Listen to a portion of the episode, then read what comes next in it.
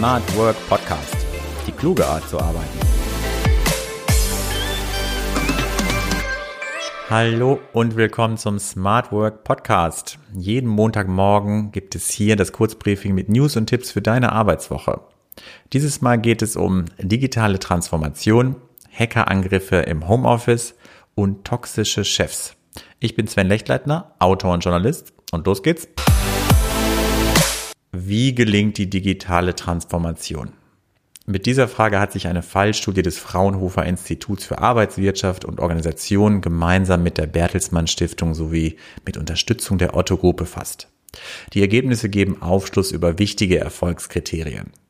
Demnach gehören Probierfreudigkeit, Innovationskultur, offene Kommunikation und Veränderungsbereitschaft auf Führungsebene zu den Faktoren, die ausschlaggebend sind für die erfolgreiche digitale Transformation eines Unternehmens. Und das unabhängig dessen Größe, Branchenzugehörigkeit und den Geschäftsfeldern.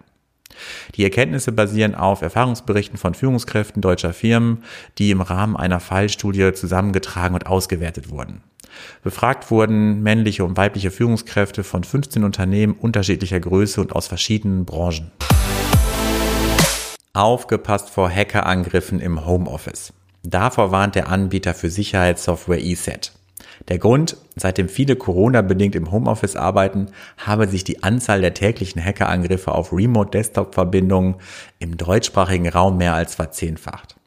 Allein im Juni 2020, so berichtet der IT-Sicherheitshersteller, habe es binnen 24 Stunden bis zu 3,4 Millionen Attacken auf die digitale Verbindung zwischen Unternehmen und Remote-Mitarbeitern gegeben. Ziel der Angreifer sei es, Daten abzugreifen oder Ransomware zu verteilen. Um das sogenannte Remote Desktop Protokoll, RDP, ein Netzwerkprotokoll von Microsoft für den Fernzugriff auf Windows-Computer, sicher zu gestalten, gibt ESET unter anderem diese Tipps. So raten die Experten dazu, den direkten RDP-Zugriff über das Internet zu deaktivieren. Ist das nicht möglich, sollte die Anzahl der Benutzer, die über das Internet eine Verbindung zu den Unternehmensservern herstellen, begrenzt sein.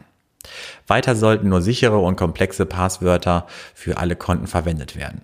Ebenso ist ein zusätzlicher Verifizierungsschutz mittels Multifaktor- oder Zwei-Faktor-Authentifizierung zu empfehlen.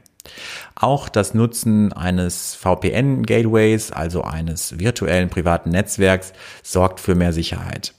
Unsichere oder veraltete Computer, auf die per RDP über das Internet zugegriffen werden muss, sind schnellstmöglich zu ersetzen bzw. zu isolieren. Toxische Führung kostet Geld. Ein gemeinsames Forschungsprojekt von drei Universitäten zeigt, giftige Chefs in deutschen Unternehmen belasten Arbeitsklima und Unternehmensperformance. So kommt toxisches Führungsverhalten in 85 Prozent der Unternehmen vor. 21 Prozent verfügen sogar über ein ausgesprochen toxisches Führungsklima. Das belegen die Ergebnisse des Forschungsprojekts der Universität Bielefeld, der Hochschule für Wirtschaft und Recht Berlin sowie der Universität Trier. Basis dessen sind Daten der Arbeitgeberbewertungsplattform Kununu. Über 37.000 quantitative Bewertungen und mehr als 3.700 Textkommentare wurden analysiert. Toxische Chefs schreien andere öffentlich an, kränken sie durch Bemerkungen oder ignorieren sie. Damit richten sie großen Schaden an. Denn solch ein Führungsverhalten führt bei Beschäftigten zu Unzufriedenheit, Stress, verminderter Arbeitsleistung und geringer Bindung an das Unternehmen. Ein häufiger Kommentar der ausgewerteten Kommentare, der direkte Vorgesetzte versucht dem Mitarbeiter das Gefühl zu geben, dass er nichts kann. Lediglich in 18 der untersuchten Unternehmen gab es keine Hinweise auf toxisches Verhalten von Führungskräften. Toxische Führung geht nachweislich zu Lasten des Arbeitsklimas. Dabei lohnt sich genau ein gutes Arbeitsklima eigentlich. Denn je höher die Zufriedenheit der Beschäftigten, desto höher ist auch die Performance des Unternehmens.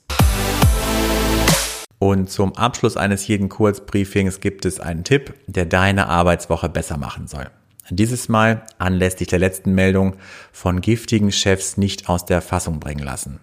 Ja, es gibt sie. Die Chefs, die einem die Arbeit nicht gerade erleichtern. Das Spektrum reicht dabei weit. Je nach Ausgangslage sind unterschiedliche Reaktionen deinerseits gefragt. Deshalb mein Tipp, zuallererst, suche das Gespräch. Möglicherweise ist deinem Chef sein Verhalten nicht bewusst. Äußere daher deine konstruktive Kritik an seinem Führungsstil, sag ihm, was dich stört und welches Verhalten du dir wünschen würdest. Handelt es sich um einen schlimmeren Fall, bei dem vielleicht schon Gespräche gelaufen sind und sich dennoch nichts bessert, gehe bei Bedarf eine Ebene höher, das heißt, sprich mit dem Vorgesetzten deines Vorgesetzten. Möchtest du diese Konfrontation vermeiden, bleibt dir eigentlich nur ein Weg, ignorieren, auch wenn das vielleicht nur temporär eine Lösung ist. In diesem Fall ist gegebenenfalls über einen Jobwechsel nachzudenken, je nachdem, wie toxisch Führung an deinem Arbeitsplatz ist. In diesem Sinne wünsche ich dir eine gute Arbeitswoche und bis zum nächsten Mal.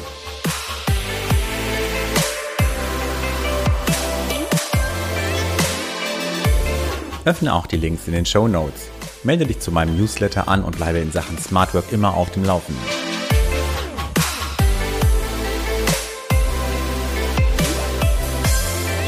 Smart Work Podcast.